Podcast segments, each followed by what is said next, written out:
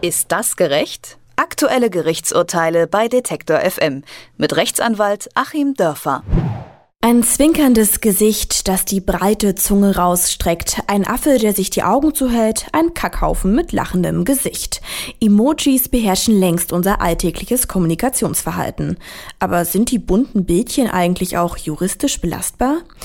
Erst kürzlich wurde eine Frau in Israel zu Schadensersatz verurteilt. Sie hatte ihr Interesse an einem Haus durch Emojis ausgedrückt. Der Vermieter sah ihre freudigen Smileys als Zusage und nahm die Anzeige aus dem Netz. Als sich die Frau dann doch gegen eine Anmietung entschied, zog er vor Gericht und bekam Recht. Auch in Deutschland ist die Aussagekraft von Emojis schon gerichtlich bestätigt worden. In dem Fall ging es um Beleidigung durch ein Schweinchenbild. Müssen wir jetzt also alle dreimal überlegen, bevor wir per WhatsApp, Telegram und Co. ein Emoji verschicken? Den Fall einschätzen kann für uns Rechtsanwalt Achim Dörfer. Hallo, Herr Dörfer. Guten Tag nach Leipzig. Ein Schweinchen und ein Bär, der eigentlich ein Affe ist. Welche Rolle haben diese Emojis jetzt vor Gericht gespielt? Ja, das ist eigentlich eine ganz interessante Wissenschaftsrichtung, die hier angesprochen ist. Die hatte ich vorher als Jurist auch noch nicht auf dem Schirm, nämlich die Semiotik, die Lehre von Zeichen und äh, ich sehe hier schon in Zukunft, dass ich dann vielleicht mal in einem Gerichtsprozess ein semiotisches Sachverständigengutachten anfordern muss. Da freue ich mich schon drauf, weil das natürlich eine sehr verkürzte Kommunikation ist und äh, die müssen die Richter umso mehr auslegen, weil ja unsere normale Kommunikation über Text passiert, wo wir auch relativ ausführlich Dinge mitteilen und hier wird es eben auf ein kleines Zeichen verkürzt. Vielfach fehlen da auch bestimmte logische Bestandteile. Ja, die Sprachwissenschaftler sprechen hier vielleicht vom logischen Prädikat, was fehlt. Man sieht nämlich das Schwein, das ist das logische Subjekt. Und was nun mit diesem Schwein ist, ist ja erstmal unklar, wenn man nur dieses Schweinchen sieht. Das äh, sagt uns ja noch nicht viel. Also gerade in unserem kulturellen Kontext in Deutschland äh, kann das ja auch heißen, Schwein gehabt, das wäre ja was Positives. Oder jemand ist ein Schwein ist also auslegungsbedürftig und ja, da werden sich die Juristen noch schwer damit tun. In dem entschiedenen Fall äh, war es relativ einfach, das zu sagen, weil nämlich vor dem Schweinchenzeichen das Wort Fettes stand. Also hat eben jemand kein Glück gehabt, sondern wurde beschimpft. Da war es dann relativ einfach. Da hat man eigentlich nur ein einzelnes Wort, nämlich Schwein, durch das Bild für Schwein ausgetauscht. Ähm, noch interessanter finde ich eigentlich den Fall in Israel, weil da eben doch noch mehr an Kommunikation über diese Zeichen passiert ist. Da sieht man eine tanzende Frau und äh, ein äh, Victory-Zeichen und eine Sektflasche. Und ja, da muss man schon ein bisschen mehr überlegen, was das jetzt bedeutet. Irgendwie freut sich da jemand, ja, worüber? Und äh, ja, da mussten die Richter noch ein bisschen mehr auslegen, sind tatsächlich dazu gekommen, dass äh, hier jemand sich gefreut hat darüber, dass er gerade einen Vertrag geschlossen hat.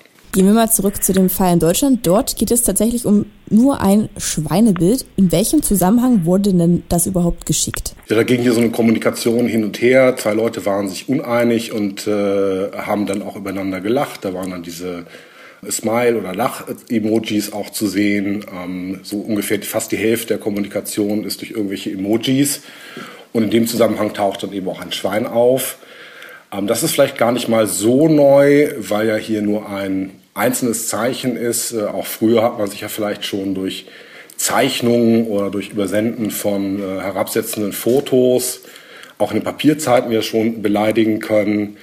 Ähm, ja, also im Grunde wurde ein großes Bild durch ein kleines Bild ersetzt und äh, das war nur der Zusammenhang in dieser Kommunikation. Und daraufhin wurde der Person ja gekündigt und der hat dann geklagt und äh, auch Recht bekommen, oder? Ja, das hing dann aber mit anderen Dingen zusammen, ähm, weil man eben äh, sagte, das äh, reicht dann noch nicht aus, äh, das äh, ist hier noch keine Abmahnung vorher erfolgt. Das sind dann wieder die ganz normalen ähm, arbeitsrechtlichen Erwägungen, die dann eine Rolle gespielt haben. Die hätten auch keine andere Rolle gespielt, wenn er nun statt des Zeichens für Schwein das Wort Schwein benutzt hat. Ähm, aber dem Richter war schon völlig klar, dass das eben hier eigentlich deckungsgleich war und wenn jemand sowas mehrfach macht, dann ist es eigentlich relativ egal, ob er jemanden jetzt als Schwein in Worten ausgeschrieben beschimpft oder dieses Emoji benutzt.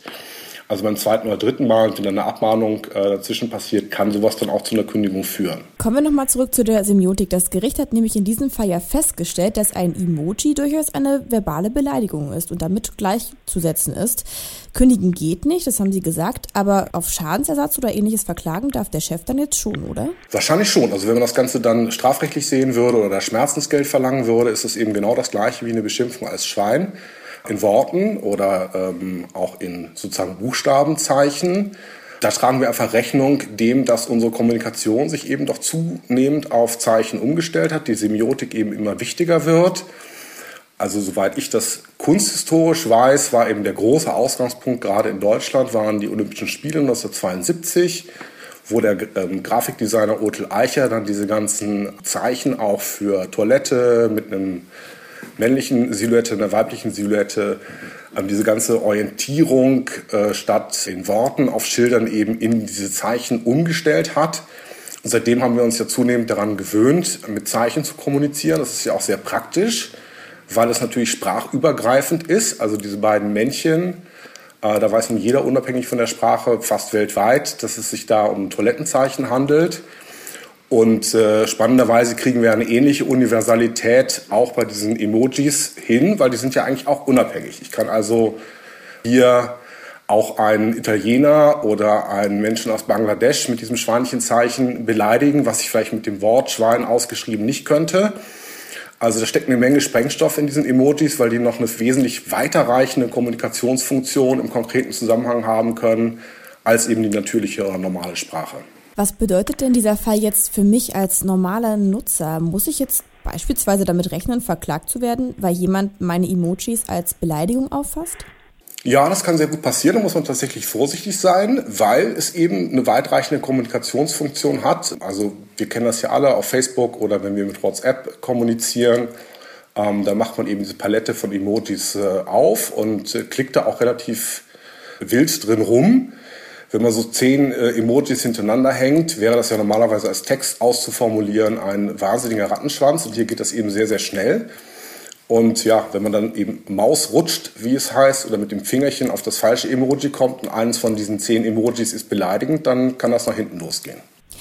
Könnte ich mich da aber auch eher herausreden, weil zum Beispiel ein Emoji für mich eigentlich eher ein Kosename ist und gar keine Beleidigung? Würde sowas zielen? Genau, das ist eben das Spannende. Da setzt dann eben das semiotische Nachdenken ein, weil ja diese Emojis auch durchaus Doppelfunktionen haben können. Nehmen wir auch mal das Schwein. Das ist äh, meinetwegen gegenüber einem Moslem, einem Juden noch herabsetzender.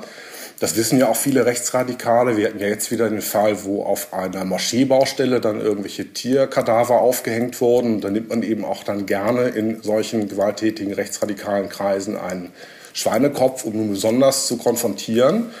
Also gerade mit dem Schwein sollte man sehr vorsichtig sein, weil das andere Zusammenhänge haben kann. Und das ist ja so ein bisschen wie ähm, auch mit Handzeichen. Also das, äh, ich hoffe, ich sehe es jetzt richtig, unter äh, Heavy Metal äh, Menschen ähm, bekannte Handzeichen mit dem gestreckten Zeigefinger und kleinen Finger. Ähm, mag vielleicht da cool sein. Gegenüber einem Italiener heißt es, ich habe dir gerade Hörner aufgesetzt, mit deiner Frau geschlafen. Also ganz vorsichtig in dem Zusammenhang und auch bei den Emojis, so naheliegend sie uns sein mögen, müssen wir sehr aufpassen, weil die eben tatsächlich in anderen kulturellen Zusammenhängen und äh, bei unterschiedlichen Rezipienten dann doch ganz andere Bedeutungen haben können. Sagt Rechtsanwalt Achim Dörfer. Ein Schweine-Emoji wurde von einem deutschen Gericht als Beleidigung eingestuft. Was das jetzt für all die schnell tippenden Daumen und Tierbildchen-Liebhaber unter uns heißt, das hat er mir erklärt. Vielen Dank. Ich danke Ihnen. Ist das gerecht? Aktuelle Gerichtsurteile bei Detektor FM mit Rechtsanwalt Achim Dörfer.